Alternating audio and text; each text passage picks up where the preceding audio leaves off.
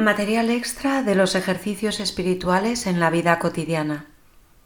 Textos extraídos de Tomás de Kempis. De la imitación de Cristo, libro tercero, capítulo cuarto. De los diversos movimientos de la naturaleza y de la gracia.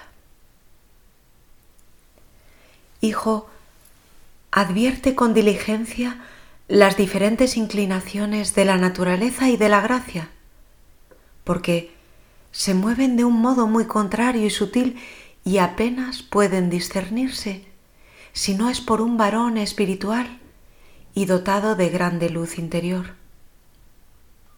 A la verdad, todos apetecen el bien y pretenden algo bueno en sus dichos y hechos. Por esto, muchos se engañan con apariencia de bien. La naturaleza es astuta y a muchos arrastra y enreda en sus lazos y engaña, y siempre se busca a sí misma. Pero la gracia anda con sencillez, se aparta de toda apariencia de mal, no pretende tramar engaños y todo lo hace puramente por Dios en quien pone su último fin. La naturaleza de mala gana quiere morir o ser constreñida, ni tolera el ser vencida, ni estar en puesto bajo, ni sujetarse espontáneamente a otro. Pero la gracia atiende a la propia mortificación, resiste a la sensualidad, busca el ínfimo lugar apetece el ser vencida y no quiere usar de su propia libertad. Se goza en vivir en la estrechura de la disciplina y no desea dominar a nadie. Antes está dispuesta a vivir, ser y estar bajo la obediencia de Dios y a inclinarse por Dios ante cualquier criatura. La naturaleza trabaja para su comodidad y atiende al lucro que puede reportar de otro. Pero la gracia considera no lo que es útil y cómodo para sí, sino más bien lo que aprovecha a muchos. La naturaleza de buena gana recibe el honor y la reverencia, pero la gracia atribuye fielmente a Dios todo honor y gloria.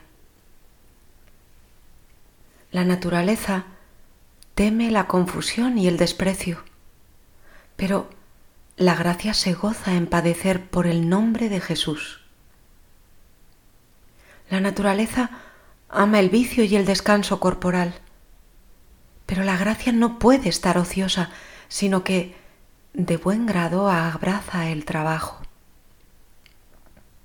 La naturaleza procura tener cosas curiosas y hermosas, tiene horror a las viles y toscas. Pero la gracia tiene sus complacencias en las sencillas y humildes. No desprecia las ásperas, ni se desdeña de vestirse de viejos paños. La naturaleza mira a lo temporal, se goza en las ganancias terrenas, se entristece del daño que recibe, se irrite por cualquier palabrilla injuriosa. Pero la gracia atiende a lo eterno. No se pega a las cosas temporales, ni se turba con la pérdida de las cosas, ni se exacerba con las palabras ásperas, porque pone su tesoro y gozo en el cielo, donde nada se pierde. La naturaleza es codiciosa y de mejor gana recibe que da, ama lo propio y privado pero la gracia es piadosa y busca el bien de los demás. Evita las singularidades, se contenta con poco y tiene por mayor dicha el dar que recibir. La naturaleza inclina a las criaturas al regalo de la carne, a las vanidades y a andar vagueando. Pero la gracia lleva a Dios y al ejercicio de las virtudes, renuncia a las criaturas, huye del mundo, aborrece los deseos de la carne, cercena las evagaciones, se avergüenza de aparecer en público. La naturaleza de buena gana tiene alguna consolación externa en la cual se recreen los sentidos. Pero la gracia busca consolarse en solo Dios y recrearse en el sumo bien sobre todas las cosas.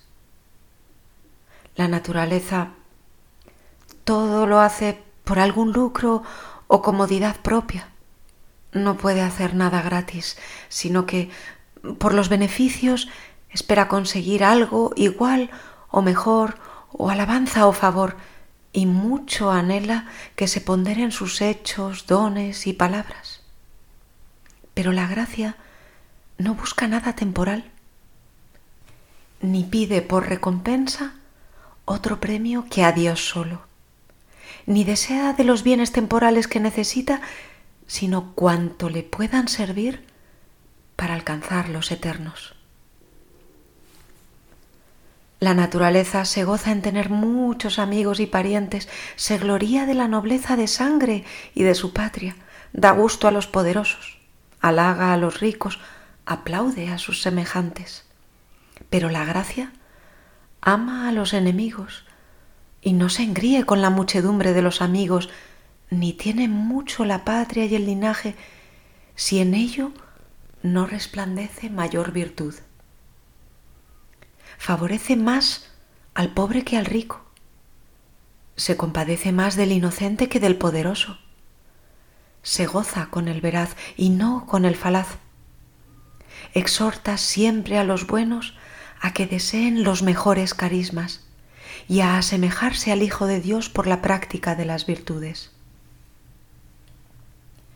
La naturaleza pronto se queja de las faltas y molestias que se le infieren.